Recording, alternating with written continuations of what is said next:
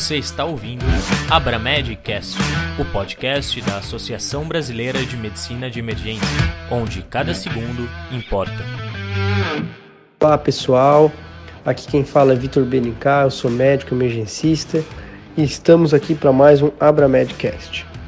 O dia de hoje, muito especial, receberemos o Dr. João Henrique Araújo, ele que é médico, anestesista, especialista em dor, um entusiasta aí do tratamento da dor e vai estar tá contribuindo com a gente aqui hoje é, para tirar um pouco das dúvidas aí do médico emergencista sobre essa abordagem é, na linha de frente, né? Claro. A primeira pergunta é em relação à agudização de dores crônicas e o uso inadvertido ou advertido de opioides é, na emergência. Doutor João, é, esse paciente que tem é, exacerbações, idas recorrentes ao pronto-socorro em busca de algum tipo de medicação analgésica.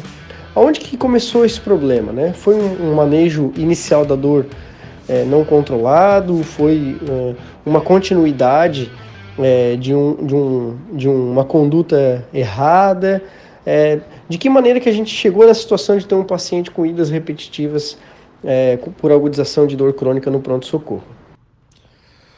Olá, bom dia a todos. Bom dia, doutor Vitor. Muito obrigado pelo convite. É um prazer imenso estar podendo falar aqui com vocês. Esse é um tema que eu acho muito, muito interessante, porque o médico emergencista ele tem um papel fundamental na condução desses pacientes. Então, para a gente poder falar é, e responder a essas perguntas, eu acho interessante fazer um, um panorama geral em relação aos opioides para a gente entender como é que está o, o, uso dos opioides no Brasil e no mundo e a partir disso estabelecer nosso raciocínio. Então, o opioide é uma ferramenta sensacional. Quando ele bem indicado, ele pode ajudar muitos pacientes. Então, a gente tem uma estimativa por país que um paciente, quando ele está bem assistido, ele tem acesso a, aos opioides, isso a gente fala principalmente em pacientes com câncer, é, pacientes com dores de difícil manejo, que esses pacientes é, usam uma média de 70 miligramas paciente ano. Quando a gente fala isso, as políticas públicas estão sendo bem estabelecidas, o acesso dos pacientes aos opioides é, estão bem feitos. A gente tem num ponto Brasil, o Brasil a gente tem 7 miligramas ano. Isso quer dizer que estamos muito abaixo. A gente está mais ou menos é, no nível de países da África subsaariana. Porém, temos na outra ponta Estados Unidos e Canadá que lideram, né? Ou seja, está muito acima desse índice, em torno de 800, 900 miligramas paciente ano, ou seja, está um uso descontrolado. Para se ter uma ideia, nos Estados Unidos morre um 11 de setembro em torno de 3 mil pessoas a cada 15 dias por overdose, por excesso de uso de opioides.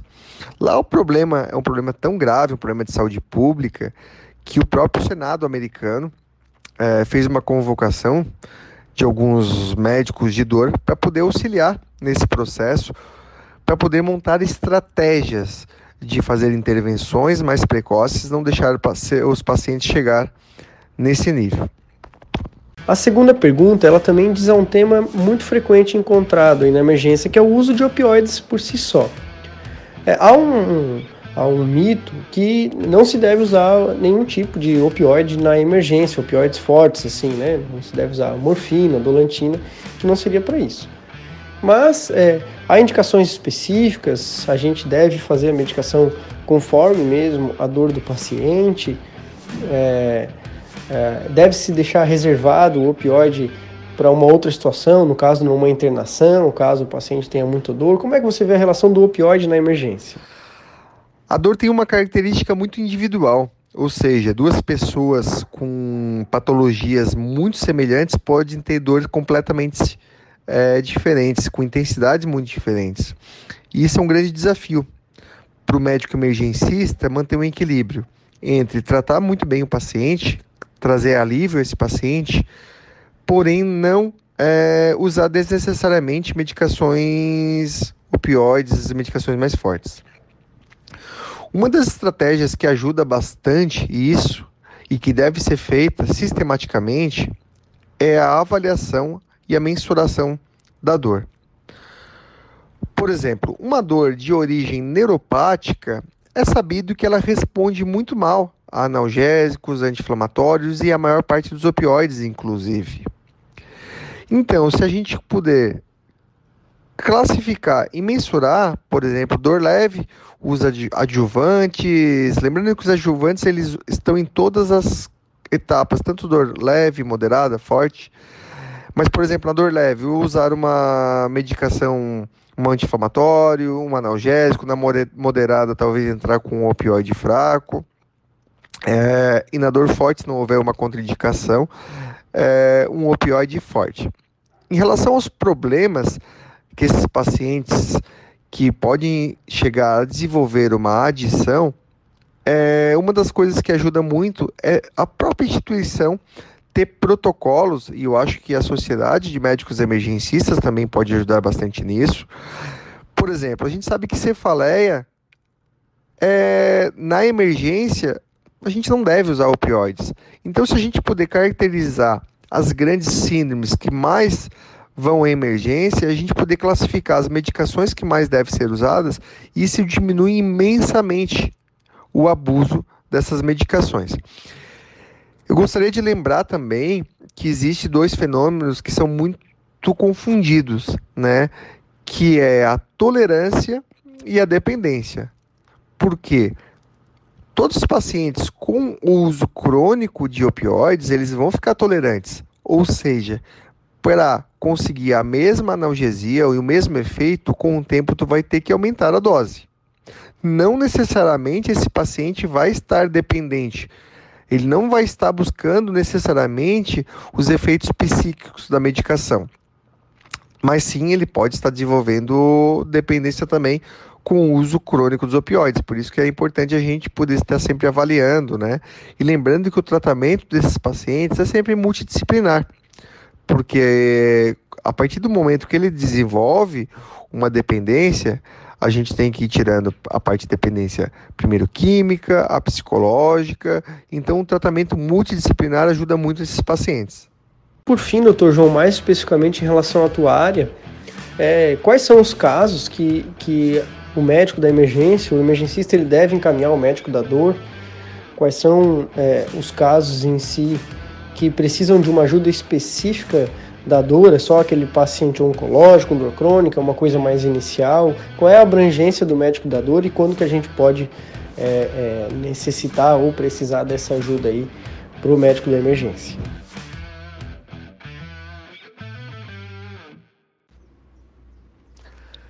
A medicina da dor é uma especialidade relativamente recente, em torno de seus 50 anos, e vem evoluindo muitas opções terapêuticas nesses últimos anos para tratar melhor nossos pacientes. Antes, a dor era entendida apenas como produto de uma doença específica. Hoje, ela é vista como um problema complexo, que requer um conhecimento especializado para avaliação e tratamento.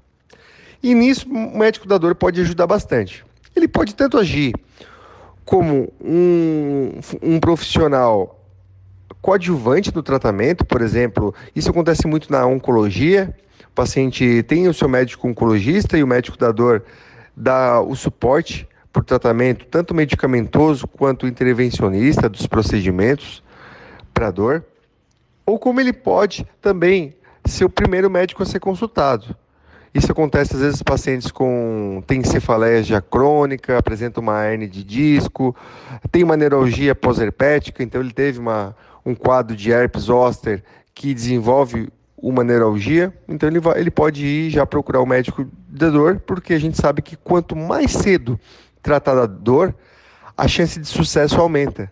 Porque muitos fenômenos que a gente chama de cronificação, centralização, eles acontecem depois de um certo tempo. E se a gente consegue interromper esse ciclo, a chance do sucesso aumenta. Então, o que, que a gente tem disponível hoje, né?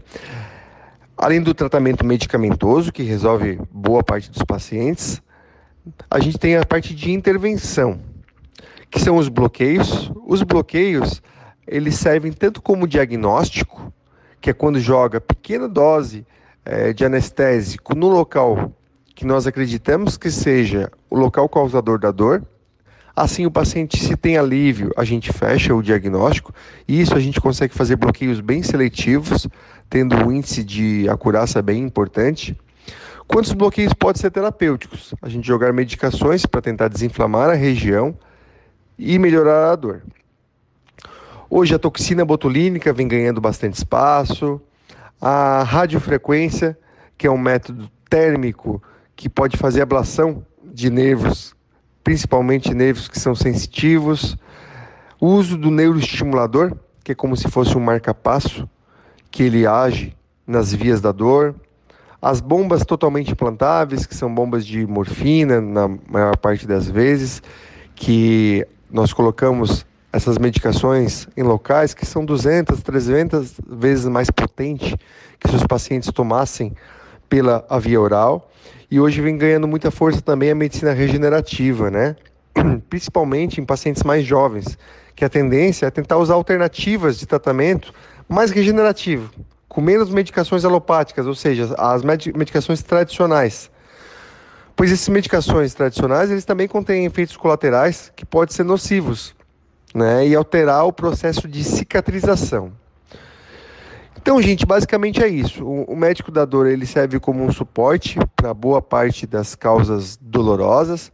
Muitas vezes nós vamos atuar em conjunto com outras especialidades e outros profissionais, que a gente tem um conceito que juntos é, a gente o tratamento tem uma eficácia muito maior, porque o paciente principalmente paciente com dor crônica, ele desenvolve algumas alterações que muitas vezes a psicologia pode ajudar muito. A fisioterapia tem um papel muito importante na reabilitação, a gente tem que manter o membro funcionante, principalmente um paciente, por exemplo, com uma síndrome dolorosa regional e complexa, um paciente com uma dor pós-amputação, um paciente oncológico. Então, manter a sua funcionalidade é muito, muito importante.